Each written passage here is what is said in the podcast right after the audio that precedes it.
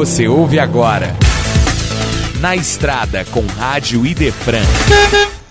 No 18º Congresso Estadual de Espiritismo, pergunta: Como você faz a gestão do seu tempo? Haroldo Dutra Dias responde: Não, você sabe que é engraçado, né? Porque eu acabei, eu até escrevi já um material, né? Tem um curso sobre gestão do tempo, né? E é um tema que eu pesquiso há um bom tempo.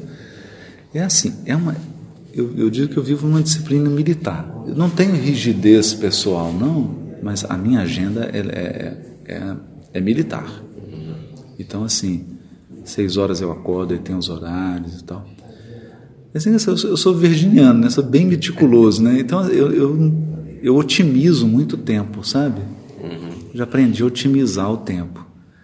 É, e de vez em quando, de vez em quando a gente desequilibra, né? De vez em quando você tem que voltar a equilibrar uma área ou outra que fica mais assim sem uma assistência, né? É difícil mesmo.